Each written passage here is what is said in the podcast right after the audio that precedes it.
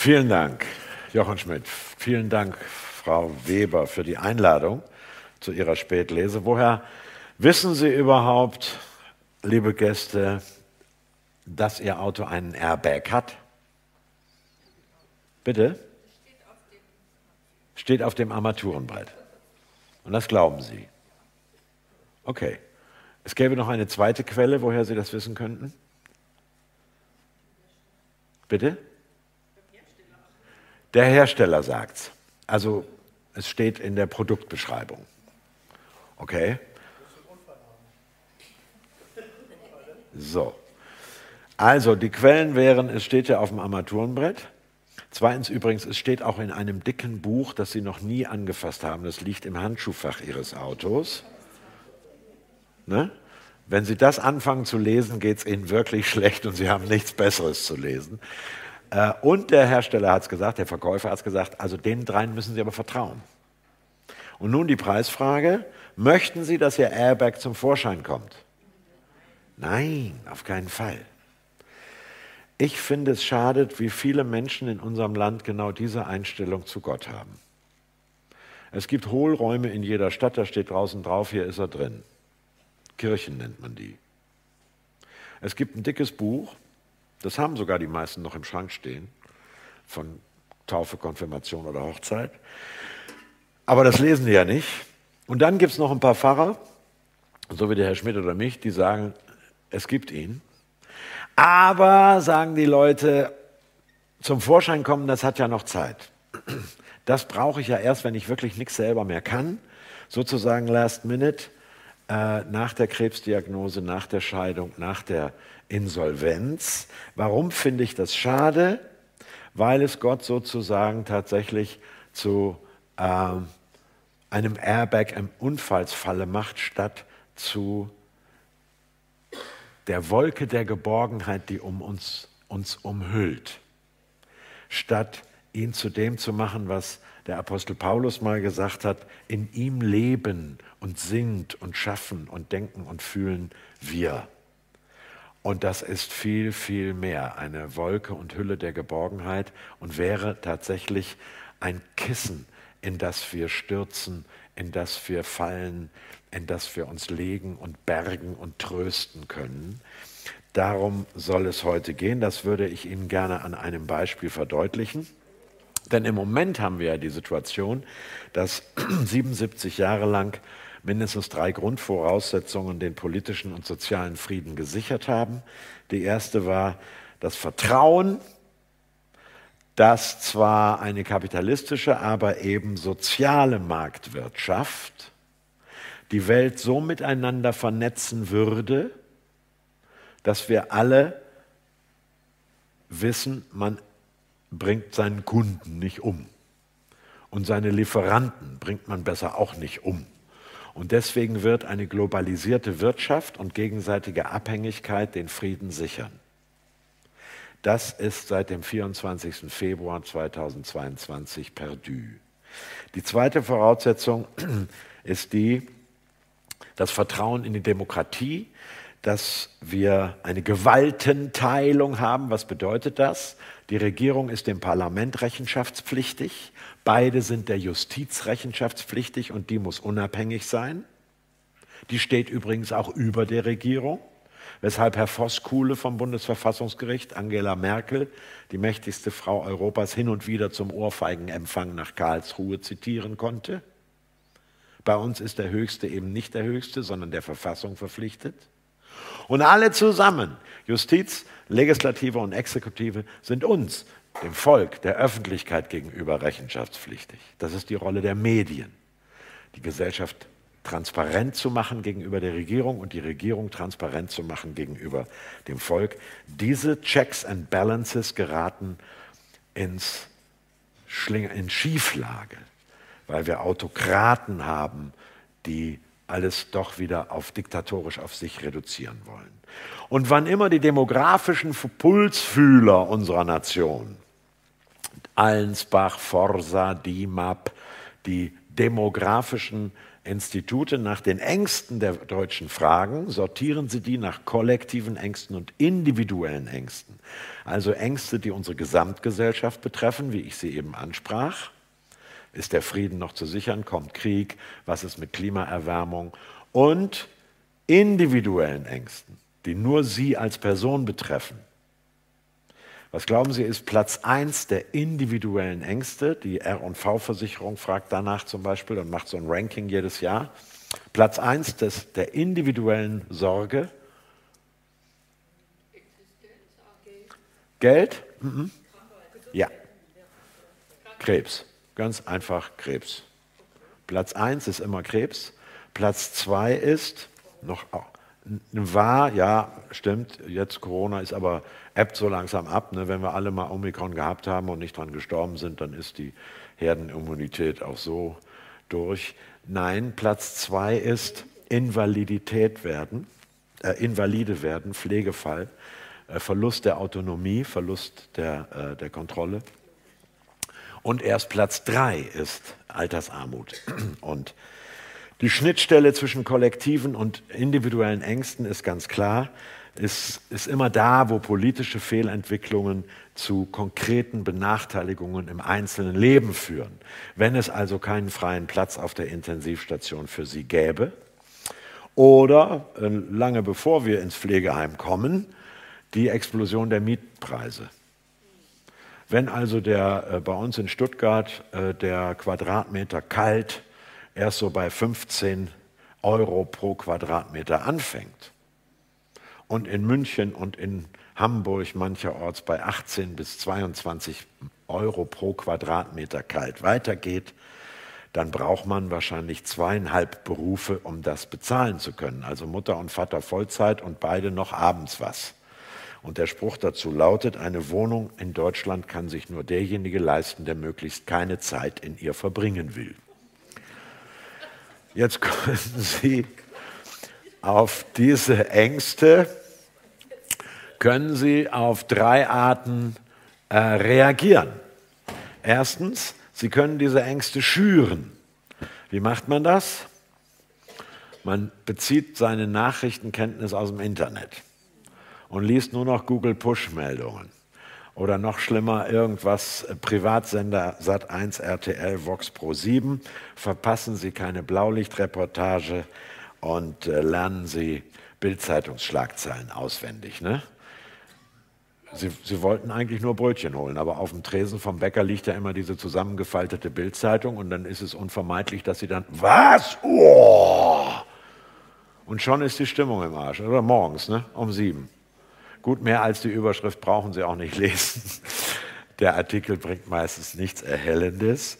Und dann werden Sie recht bald, wenn Sie Ihre Ängste stets geschürt haben, werden Sie recht bald, sagen wir mal, die Fenster vergittern, noch ein Zusatzschloss an die Haustür tackern, den Vorgarten verminen, Bewegungsmelder anbringen, also nicht draußen, sondern zwischen Schlafzimmer und Küche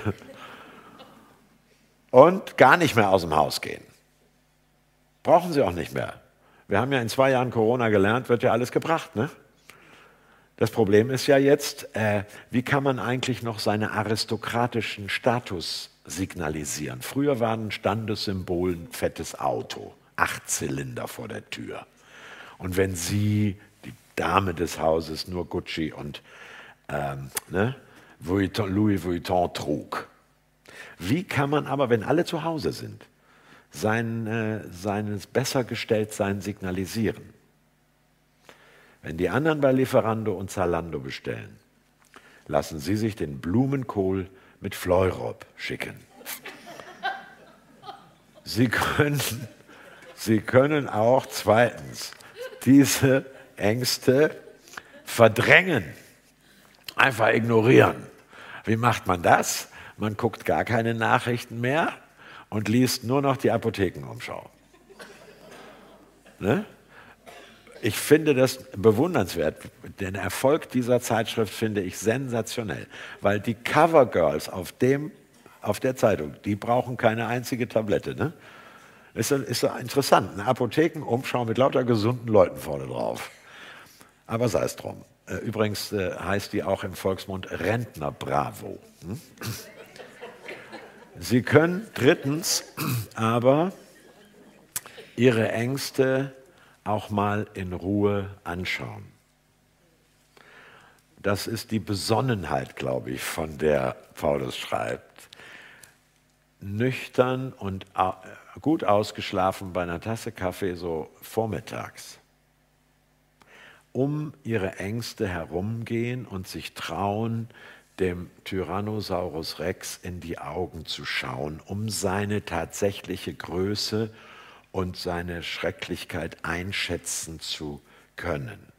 Denn dann werden Sie merken, Ängste sind, Achtung Fremdwort, ambivalent, wechselwertig.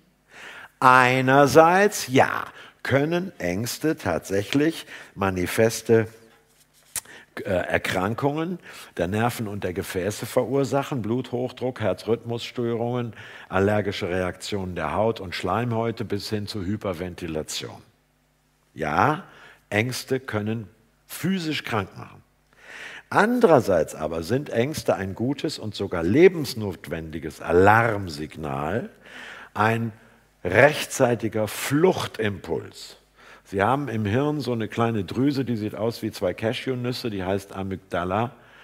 Und die registriert alles, was ihnen jemals Angst gemacht hat und vergleicht im Sekundenbruchteil eine Situation mit dem, was sie erinnern. Und dann wissen sie, das ist gefährlich oder nicht. Kurzum, ihr Hirn schießt Adrenalin ein und das sagt, und die Amygdala im Kopf sagt ihnen, hau ab. Ne? Ich mag ja chinesische Sprichworte, chinesische Weisheiten. Ne, es gibt auch so Kalender mit chinesischen. Fließt glühende Lava den Hang herab, hau ab. Äh, also, ne? Ja, ist doch, ist doch nachvollziehbar.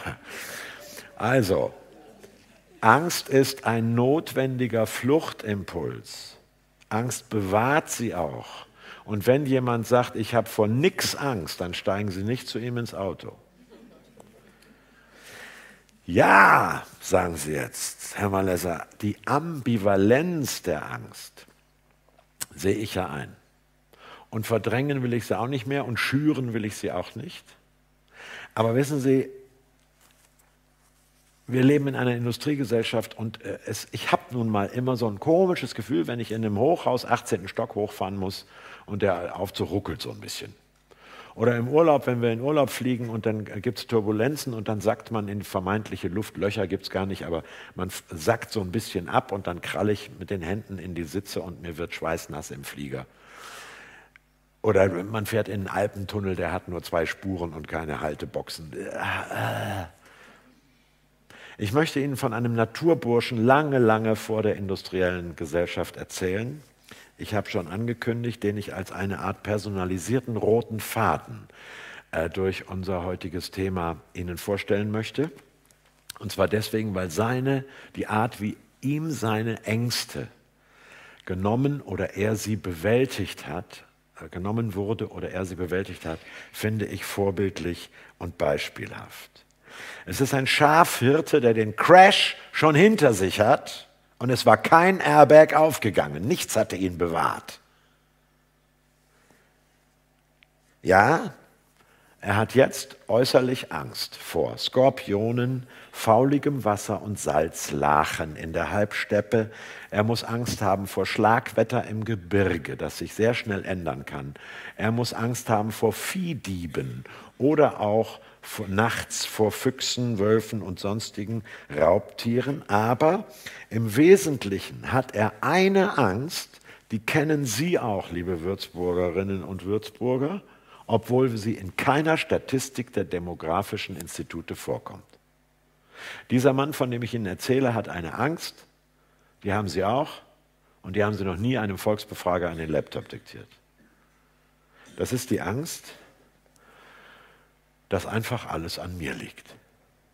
Die Angst, dass mein Leben so ist, wie es ist, weil ich halt so bin, wie ich bin. Die Angst, dass mein Werdegang und mein Charakter und meine Prägung und meine Angewohnheiten schon dafür sorgen werden, dass sich nichts ändert, sondern es zukünftig höchstens schlechter werden kann. Nochmal, Die Angst, dass alles an mir liegt. Dass es mein Leben so ist und die Verhältnisse so sind, weil ich halt so bin, wie ich bin. Der Mensch, von dem ich Ihnen erzähle, checken Sie es mal bei sich selber, hat Angst vor den Folgen der Vergangenheit, den Unwägbarkeiten der Gegenwart und den Zwangsläufigkeiten der Zukunft. Sagen Sie nicht, ich habe Angst vor der Zukunft, weil man nicht weiß, was kommt. Viel schlimmer ist, wenn die Zukunft daraus besteht, dass man genau weiß, wie, es kommen muss. Was einmal war, das holt mich ein. An Fehlentscheidungen, an Kränkungen, an Brüchen. Was heute ist, habe ich nicht im Griff.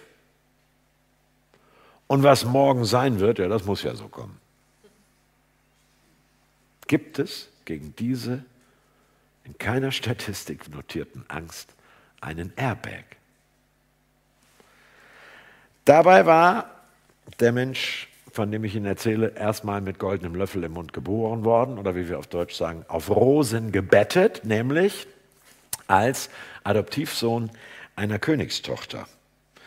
Äh, stellen Sie sich vor, Ihr Nachname wäre Bohlen und Halbach. Grob von, ne? Wäre doch nicht schlecht, oder? Dann wäre äh, Gloria von Tutnix und Tatnix Ihre Oma und Otto von Habsucht, ihr Großvater. Nein, es gibt so ein paar Nachnamen, ja, die lohnen sich. Quant zum Beispiel. 51 Prozent der BMW-Aktien befinden sich im Besitz von vier Personen. Da hätten sie ausgesorgt. Aber Schluss mit Dolce Vita Far Niente. Er ist halt wie er ist. Choleriker aufbrausend.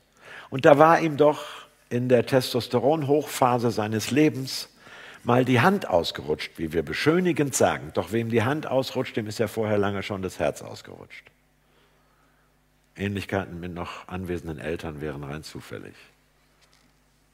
Wenn ihnen das Herz ausrutscht und dann die Nerven, dann brennt eine Ohrfeige fünf Minuten auf der Wange und 50 Jahre auf der Seele. Das wissen Sie alle ganz genau. Bei ihm äh, stand er aber nicht mehr auf, dieser ägyptische Aufseher, den er erschlug im Zorn, im aufwallenden, verständlichen, im vollkommen verständlichen Zorn hat er einen Angestellten, einen Beamten erschlagen. Jetzt ist natürlich Schluss mit lustig. Er wird ab jetzt als Terrorist gesucht und muss außer Landes fliehen und die, wir sind ja hier in einer freien evangelischen Gemeinde, da erwarte ich mal eine gewisse Bibelkenntnis. Von wem rede ich? Ja, was heißt Moses? Der aus dem Wasser gezogene. Hören Sie was? Er hat die Angst schon im Namen. Als der aus dem Wasser gezogene? Wieso aus dem Wasser? Ja, ganz einfach, weil ein Genozid stattfand weil der Pharao aus Angst übrigens vor angesiedelten Flüchtlingen, seine Vorgänger hatten die, die übrigens Wirtschaftsflüchtlinge, keine Kriegsflüchtlinge, ne? der hat die Hungernden aus Israel einfach als Wirtschaftsflüchtlinge aufgenommen. Und dann haben die sich aber vermehrt. Und dann stellte einer die Frage, wie viel sollen das denn noch werden? Ist das nicht eine Art Umvolkung? Wo bleiben denn da wir? Und dann fällt dem Pharao ein, ja, dann müssen wir halt schärfere Mittel als nur Unterdrückung und gesetzliche Benachteiligung einsetzen. Und er veranlasst äh, einen buchstäblichen Genozid. Alle hebräischen Knaben sind zu töten. Kinder werden geboren, guckst du, ob Junge oder Mädchen. Jungen schmeißt er in den Nil, die Krokodile erledigen sowas. Und Moses Mutter hat aus Verzweiflung das ebenfalls gemacht und hat ihn in einem äh, Körbchen dem Nil anvertraut. Und natürlich die, aus dem äh, Platz der Aussetzung so gewählt, dass die Strömung ihn prompt an den Badeplatz äh, der Prinzessin äh, schwemmt. Moses, der aus dem Wasser gezogene, hat die Angst und die Rettung schon im Namen. Und wenn Sie jetzt sagen, das ist aber ein komischer Name, sage ich ja, antike Völker und Naturvölker heute noch nennen ihre Kinder manches Mal nach Ereignissen. Wie nannten die Indianer Kevin Costner in dem großen Kino Western. Wie hieß der Kinofilm, der berühmteste Kinofilm von Kevin? Bitte? Der mit dem Wolf tanzt. Genau. Oder Schwäbisch, der wo mit dem Wolf tanzt. Meine Frau sagt, dein, dein Leben verfilme ich mal unter dem Titel Der mit dem Schlaf kämpft. Also, der aus dem Wasser gezogene muss fliehen und hat ab jetzt Angst vor den Folgen seiner Vergangenheit. Und wohin flieht der Mose? Ins Ausland. Was macht er da? Er heiratet eine Einheimische, um seinen Aufenthalt zu legalisieren. Traum, träumen eigentlich alle Flüchtlinge von. Was muss er dann, wenn er seinen Aufenthalt durch die Heirat mit einer Ansässigen legalisiert? Bei ihrem Vater arbeiten. Als was? Als Schafhirte. Huch, ist Mose nicht am Hof des Pharao erzogen worden, hat die Top-Ausbildung des ganzen Landes genossen, war auf der London Business School und anschließend in Harvard und jetzt Schafe hüten?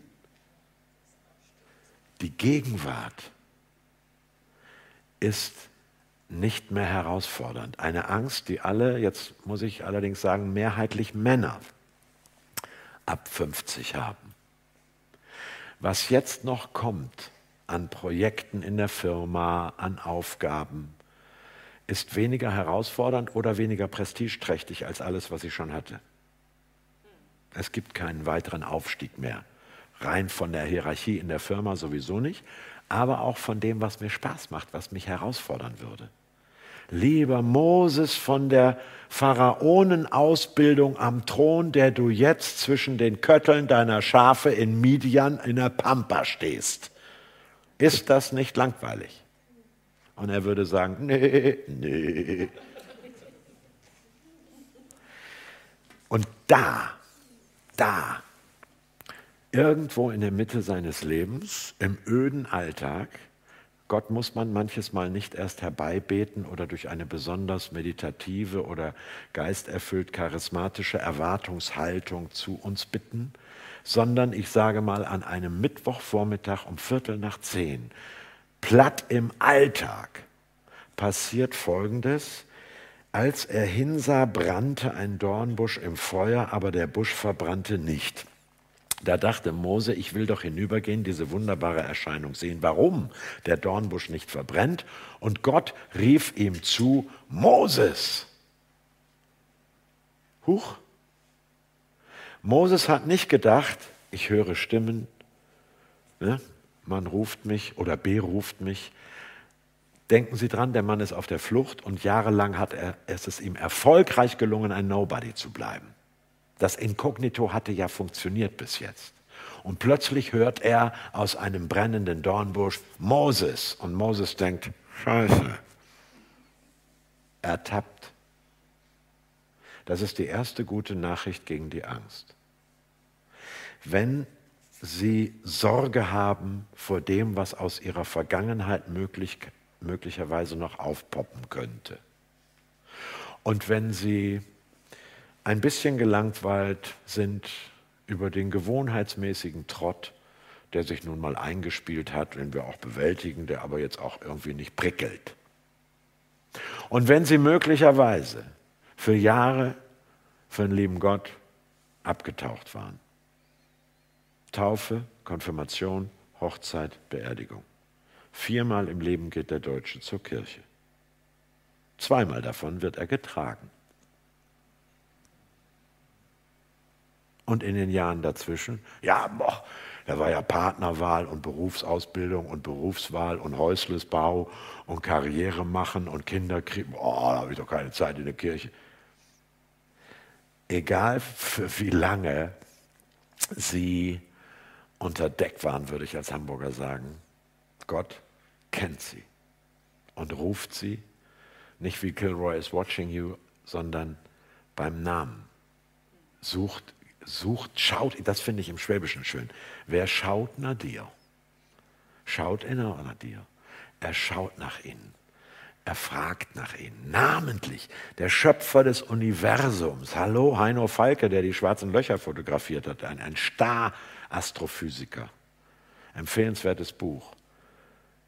Bei dem können Sie nachlesen, wie groß das Universum wirklich ist. Der Schöpfer des Universums soll mich kennen mit meinen lächerlichen 80 Jahren. Das ist ein Liedschlag, ein sekundenkurzer Liedschlag der Evolution. Ja, Moses in Midian bei den Schafen heute.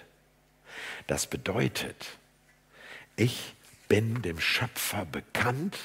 Ich bin kein Nobody, ich bin kein Inkognito. Er kennt mich. Es gibt übrigens nur Gott wichtige Individuen. Es gibt nicht die Flüchtlinge und die Deutschen und die auf der Südhalbkugel und die Hungernden und die Chinesen. Nein, ich habe deinen Namen auf meine Handflächen geschrieben, gibt es eine Stelle im Alten Testament. Gott öffnet seine Hände und ihr Name steht da drin. Warum? Weil wir nach dem Ebenbild Gottes geschaffen sind und weil er sagt, dass er uns liebt. Das heißt, wenn ich Gott nicht egal bin, darf ich mir auch selber nicht egal werden. Schöne Grüße an alle Menschen, die sagen, ach, es ist mir jetzt auch, nee, ist mir jetzt auch egal. Also wie es unserer Gesellschaft geht sowieso, wie es dieser Gemeinde geht langsam auch und meiner Familie, ich kann mich nicht um alles kümmern. Dann wird einem der Ehepartner egal, irgendwann wird einem seine Kleidung egal, dann wird ihnen ihr Körper egal und das endet dann vollgepisst am Bahnhof auf, dem, auf der Parkbank. Das sind Menschen, die sich komplett aufgegeben haben. Suchtkranke zum Beispiel, psychisch Erkrankte. Nein, niemand muss sich egal sein. Warum? Weil sie Gott nicht egal sind. Das finde ich eine gute Nachricht gegen die Angst vor mir selbst.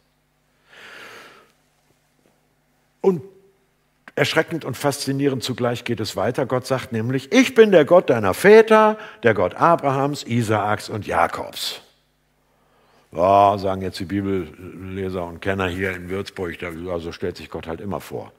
Es ist so eine Formel, ne? ist so eine Nee, das ist nicht eine einfache Formel. Sie lautet nämlich, liebe Gäste dieses äh, Spätlese-Nachmittags, Guten Tag, ich kannte schon deine Urgroßmutter. Ich bin der Gott, der dich im Zusammenhang sieht und im historischen Kontext deiner langen Familiengenealogie. Ich wusste, ich wusste mit welchen soziokulturellen und politischen Verhältnissen deine Eltern und Großeltern zu schaffen hatten. Ob sie Nazis oder Mitläufer waren, ob sie im Ersten Weltkrieg Hurra gebrüllt haben, jeder Stoß ein Franzos, jeder Tritt ein Brit. Ich war auch bei den Irrtümern deiner Vorfahren. Du löffelst vieles aus, was du nicht eingebrockt hast. Das heißt, diese negative Allmachtsfantasie, wenn ich schon nicht alles kann, will ich wenigstens an allem schuldig sein, ist falsch, kannst du gar nicht. Ich bin der Gott deiner Väter und Mütter, Abrahams und äh, äh, Rebekkas und Isaaks und Sarahs und Jakobs und Rahels und Leas. Ich bin der Gott deiner Vorfahren bedeutet heute für sie, Du kannst dir mit einem Satz aus Exodus 4, kannst du dir teure Familienaufstellungen sparen, weil Gott dich vor den Folgen der Be Vergangenheit bewahren will und weil er dir zusagt, ich kenne dich, ich sehe dich, ich habe dich übrigens geschaffen und liebe dich und du bist nicht einfach nur das Opfer einer Genlotterie.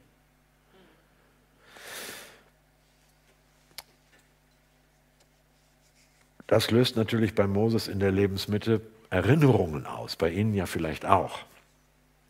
Mal sehen, ob das bei Ihnen auch Erinnerungen auslöst. Ich zitiere, wenn du in den 50er oder 60er Jahren des 20. Jahrhunderts geboren wurdest oder Kind warst.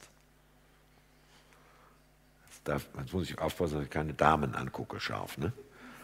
Nochmal, wenn du in den 50er oder 60er Jahren des 20. Jahrhunderts geboren wurdest oder Kind warst. Dann ist es erstaunlich, dass du noch lebst. Wir aßen Brei, den kein Ökotest geprüft hatte. Wir saßen in Gitterbettchen, die mit bunten Farben aus chemischen Substanzen lackiert waren. Unter der Spüle gab es Reinigungsmittel, die man problemlos öffnen konnte. Wir wurden in Autos kutschiert ohne Sicherheitsgurte und fuhren Fahrrad ohne Helm. Wie konnten wir überleben? Ohne dass unsere Mütter per Handy im Halbstundentakt unsere Standortkoordinaten abfragten. Wo bist du gerade? Wir hatten keine Computer, keine Xboxes, keine Playstations, wir chatteten und wir e-mailten nicht, wir spielten mit richtigen Kindern aus Fleisch und Blut. Die wohnten nebenan, da konnte man klingeln und dann kamen die raus. Ja, wir rauchten heimlich hinter der Tankstelle. Ja, wir schauten den Bikini-Mädchen im Freibad hinterher. Ja, wir stritten und wir prügelten uns. Aber das löste keine Serie hochemotionaler Elternabende mit psychotherapeutisch geschulten Mediatoren aus. Flog mal ein Fußball ins Schaufenster, trat keine Rechtsschutzversicherung ins Aktion und flog jemand von der Schule, war ihm damit nicht die ganze berufliche Zukunft verbaut. Ja, es gab Angst, es gab gebrochene Zähne, gebrochene Arme, blaue Flecken und blaue Briefe. Aber wir haben überlebt und wurden Menschen, die mit ihren Ängsten umzugehen lernten. Zitat Ende.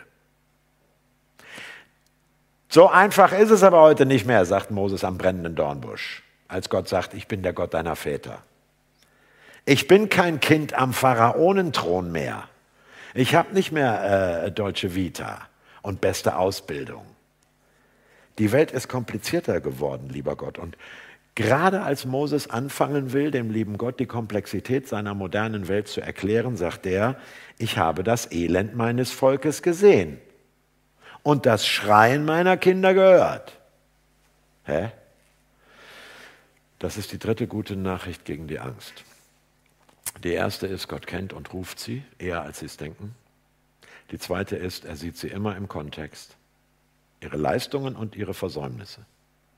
Die dritte gute Nachricht lautet, Gott ist weder blind noch taub, weder ignorant noch zynisch, sondern hört, sieht, steht bei, ist dabei. Kein Stoßgebet und kein Klagegebet, kein Bittgebet und kein Schrei und kein Fluch endet an den Lampen über dem OP-Tisch oder an den vergitterten Fenstern einer geschlossenen Psychiatrie oder denen im Knast.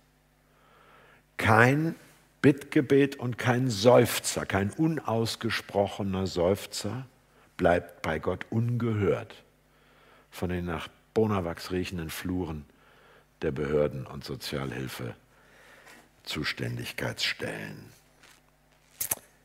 Das, dieses unfassbare Dabeisein Gottes in unserem Leid. Wir fragen dann, ja, wieso stellt das nicht ab?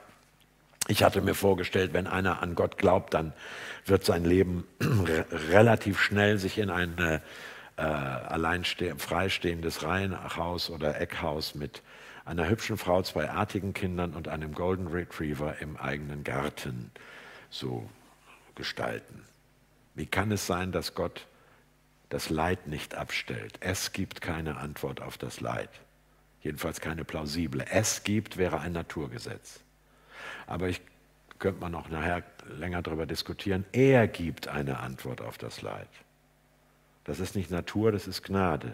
Er gibt heißt, indem er selber am meisten mitleidet. Diese unfassbare Solidarität, diese Mitleidenschaft, in die sich Gott ziehen lässt, führt manches Mal Menschen zu Leistungen, die sind einfach übermenschlich. Da erlebt man Dinge. Äh, ich, wie gesagt, habe 30 Jahre Fernsehen gemacht. Eine Sendung werde ich nicht vergessen. Sie erinnern sich vielleicht März 2009, 11. März 2009, das Schulmassaker von Winnenden. Der Timo Kretschmer, der hat ja neun Schüler, drei Lehrer und die drei vom Autohaus erschossen. Und jetzt äh, gab es einen Staatstrauerakt, damals war übrigens auch schon große Koalition. Und wir als äh, Regional-SWR gebender Sender heißt das, also wir mussten die ganzen ARD-Sender besorgen. Äh, ich habe diese Übertragung dieses Gottesdienstes kommentiert. So was müssen Sie vorher üben, von Licht und Ablauf her. Jetzt üben Sie mal mit Teenagern, die vor einer Woche ihre Mitschüler haben sterben sehen. Und die Astrid Hahn, die Direktorin der Albertville Realschule, hat immer zwischen uns Fernsehleuten und den Kindern vermittelt. Den konnten sie nicht sagen, nimm mal deinen Rucksack weg oder mach mal dein Handy aus. Fingen die sofort an zu weinen. Und die Kinder sollten Kerzen, 15 Kerzen mit den Namen der Ermordeten nach vorne tragen. Und dann sage ich im Ü-Wagen zur Regisseurin, zur Ulrike, und was ist mit dem Amokläufer, mit dem Amokschützen? Der ist ja auch tot. Brauchen wir nicht 16 Kerzen? Und dann sagt sie, das geht auf keinen Fall, das würden die Eltern nicht aushalten. So, nächsten Tag, der ganze Bundestag fliegt herbei, äh, Landtag sowieso. Oettinger war damals noch Ministerpräsident, die sitzen da, die ganzen Promis habe ich zum ersten Mal im Leben Angela Merkel hemmungslos weinen gesehen. Horst Köhler, Bundespräsident, tritt ans Pult, liest die Namen, ihm bricht die Stimme und zehn Sekunden wegen Weinen nicht sprechen können, ist im Fernsehen sehr lang. Und dann plötzlich löst er sich vom Manuskript und sagt, haben die Eltern des Amokläufers nicht auch ein Kind verloren? Und Ulrike im Ü-Wagen dreht sich zu mir rum und sagt, da hast du deine 16. Kerze. Unser Bundespräsident hat sie soeben entzündet. Verstehen Sie, meine Damen und Herren, das ist nicht der nette Herr Köhler oder weil er Bundespräsident ist, sondern für mich sind so etwas Momente, wo der Dornbusch brennt, wo Gott seine Anwesenheit im schrecklichsten Leid verifiziert. Ich habe das Elend meines Volkes gehört. Ich vermute, dass Mose jetzt halb zweifelnd, halb gerührt sagt, und was folgt nun daraus? Was folgt aus dieser unglaublichen Solidarität? Da spricht Gott schon weiter.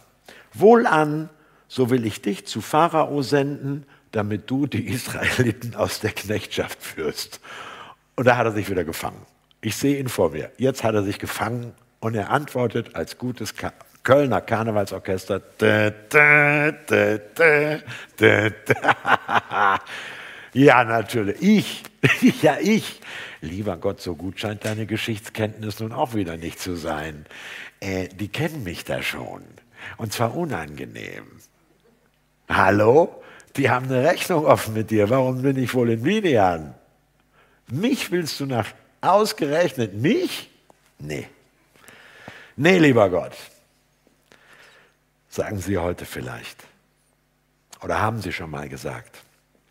So stellt ihr euch auf Wolke 17 die moderne Industriewelt vor bei uns, oder? Nein.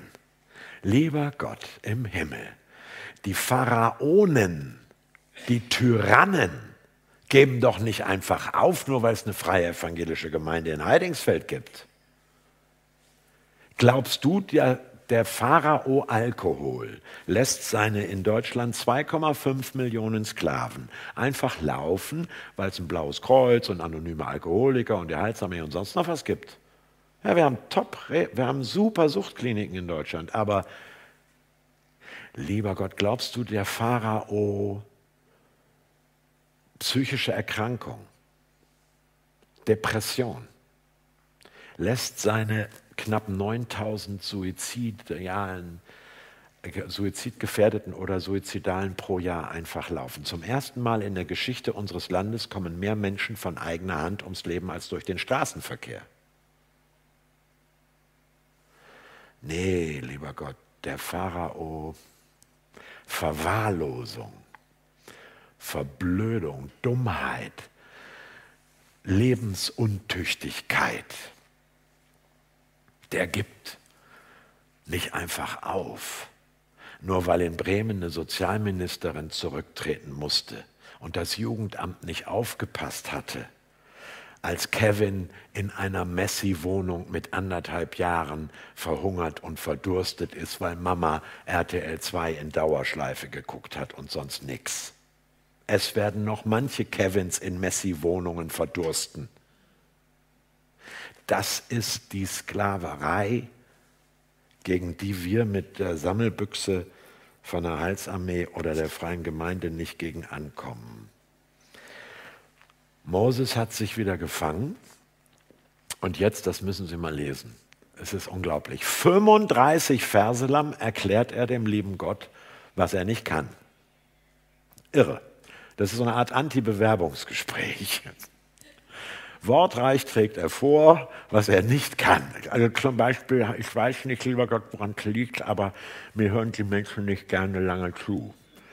Vielleicht sollte ich mal zum Logopäden gehen. Also, lesen Sie, steht, ich habe eine schwere Zunge. Es gibt, ja, es gibt Exegeten, die glauben, er war Stotterer. Verstehen Sie, ein Revolutionsführer, der sagt, ah, auf die Barrikaden, das ist auch nicht so inspirierend, oder? 35 Verse lang Minderwertigkeitskomplexparade. Meine Güte. So, was brauchen wir? Jetzt mal überlegen. Was braucht der arme Mose jetzt? Na klar, einen Motivationstrainer. Wir schenken ihm Dale Carnegie, Sorge dich nicht lebe, Vincent Peel, Die Kraft des positiven Denkens und Jürgen Höller. Kennen Sie den noch?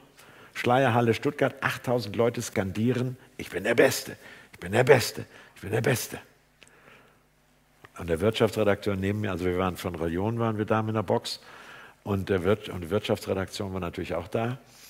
Und dann sagte Tillmann zu mir, wer ist denn jetzt der Beste? Schaka, stell dich vor den Spiegel morgens und sage, Schaka, du schaffst es, du kannst alles, wenn du es nur willst. Oder ich, ich weiß auch noch, was Mose braucht, einen amerikanischen Fernsehprediger. So einen richtig charismatischen Fern... Moses, Moses, you can do it. Oder? Just believe.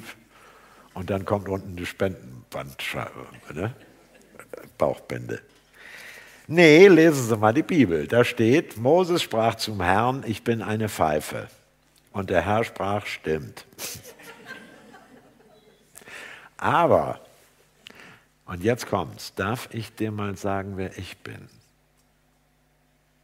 Und auf 35 Verse Anti-Bewerbungsgespräch mit übrigens guten Argumenten. Ich bin völlig ungeeignet. Angst vor der Zukunft, ne, ist das ja?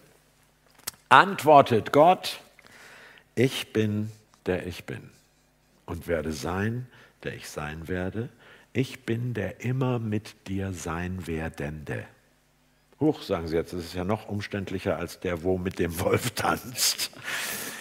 Äh, nee, das, ja, es ist äh, kompliziert zugegeben. Es gibt verschiedene Übersetzungen. Die beste ist natürlich wieder mal von Martin Buber, einem jüdischen äh, Exegeten. Aber was ist das für eine Selbstbezeichnung Gottes? Ich stelle als Journalist erstmal fest, es ist ein, es ist ein Satz, der aus lauter Verben besteht. Was sagen die Grundschulkinder zu Verben? Merken Sie sich einfach, Gott ist ein Tu-Wort. Gott ist so dynamisch, Gott ist so tätig, Gott ist so wirksam, den können Sie gar nicht mit dem Substantiv ausdrücken. Unser Wort Gott ist ja nur ein Behelf. Gott ist ein Tu-Wort, er tut ständig was. Er war nämlich bei ihnen in ihrer Lebensvergangenheit und in ihrer ganzen Familiengenealogie. Er weiß, was ihnen die Gene und die Angewohnheit und die Erziehung und die Zeitgeschichte alles eingebrockt hat. Gott ist in der möglicherweise langweiligen oder festgekrusteten Gegenwart bei ihnen. Und Gott ist der immer mit dir sein werdende. Ich bleibe bei dir, ich bin immer bei dir, sagt er. Gott ist ein Tu-Wort. Das bedeutet, er nimmt mir die Angst vor den Folgen der Vergangenheit, den Unwägbarkeiten der Gegenwart und den Zwangsläufigkeiten der Zukunft. Und dann sagt zum Schluss Moses, ach Herr, sende doch, wen du willst. Heißt so viel wie, ich habe trotzdem keine Lust. Und erst da heißt es, da wurde der Herr zornig und sprach, ist nicht schon Aaron auf dem Weg zu dir? Ne, also, wenn sie zu lange knatschen, dann schickt Gott ihnen Mitarbeiter. Und mit denen ist es manchmal schwieriger, als wenn sie es alleine gemacht hätten. Aber das nur für die Gemeinde-Insider.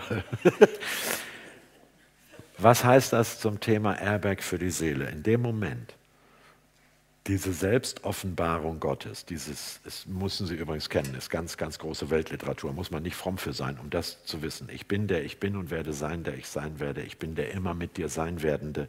Das müssen Sie sich merken. Das ist der Moment. wo tatsächlich nicht irgendein Airbag aufpoppt, der uns vor Schmerzen und Angst schnell mal eben, nein, das ist der Moment, wo ich sehe, Moses wird gerade eingehüllt in das, was Martin Luther King Cloud of Coziness genannt hat.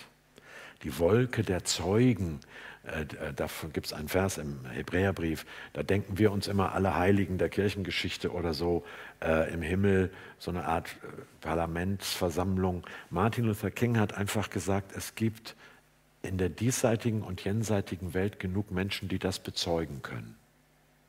Und es gibt äh, genug Menschen, die das so erfahren haben. Und das ist eine Cloud of Coziness, eine, ein Kissen, eine Hülle der Geborgenheit. Ich habe ähm, Kings älteste Tochter kennengelernt, Yolanda, die ist mein, mein Jahrgang.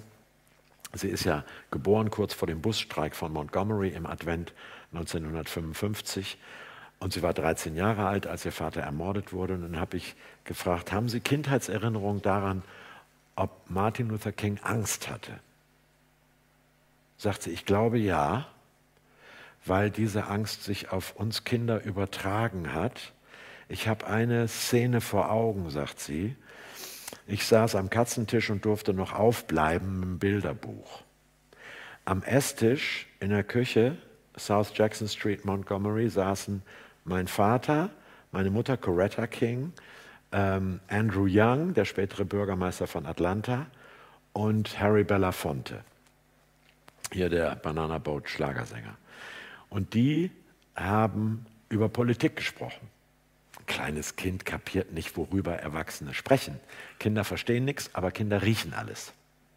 Kinder also spüren eine Atmosphäre. Und sie sagt, ich erinnere mich daran, dass ich urplötzlich während des Gesprächs der Erwachsenen anfing zu weinen und mit Schwarz mein ganzes Bild überkritzelt habe. Weil die Luft brannte vor Angst. Der Ku Klux Klan fuhr schon durchs, durchs Viertel. Drohmärsche gab es schon vor Pegida. Und niemand wusste, wie es ausgehen wird. Ja, mein Vater hatte Angst. Und dann habe ich gesagt, und wie hat er die überwunden? Warum ist er dann trotzdem rausgegangen und hat sich in Birmingham zusammenschlagen lassen und, und äh, Brieföffner in die Rippen und 20 Mal verhaftet worden und so weiter? Und dann sagte sie, er sprach immer von einer Cloud of Coziness, die uns nicht die Angst vor dem Risiko nimmt, die Angst vor dem Sterben nimmt, eine Garantie für Erfolg gibt. Nein, die uns aber die Angst nimmt vor uns selber, dass alles an uns läge, wenn etwas nicht klappt. Das wünsche ich Ihnen. Denn Jesus hat gesagt, in der Welt habt ihr Angst. Und wir sind dann immer ganz schnell dabei, den zweiten Satzteil zu lesen. Aber seid getrost. Bleiben wir mal bei der ersten Satzhälfte. In der Welt habt ihr Angst. Punkt. Stellt Jesus fest. Wird so bleiben. Und jetzt kommt's. Aber ihr könnt getröstet sein. In dem Wort Trost steckt Treue. Ihr dürft getröstet sein, dass Gott treu ist. Ich bin der immer bei dir sein werdende. Ich, Klammer auf, ihr nicht, habe die Welt überwunden. Ich habe die Welt überwunden. Wir können sie nicht. Ich kann den Krieg in der Ukraine nicht beenden. Aber Christus hat die Welt überwunden und weil ich zu ihm gehöre, habe ich eine Möglichkeit, mit meinen Ängsten so umzugehen, dass sie mich nicht umbringen. Vielen Dank fürs lange Zuhören.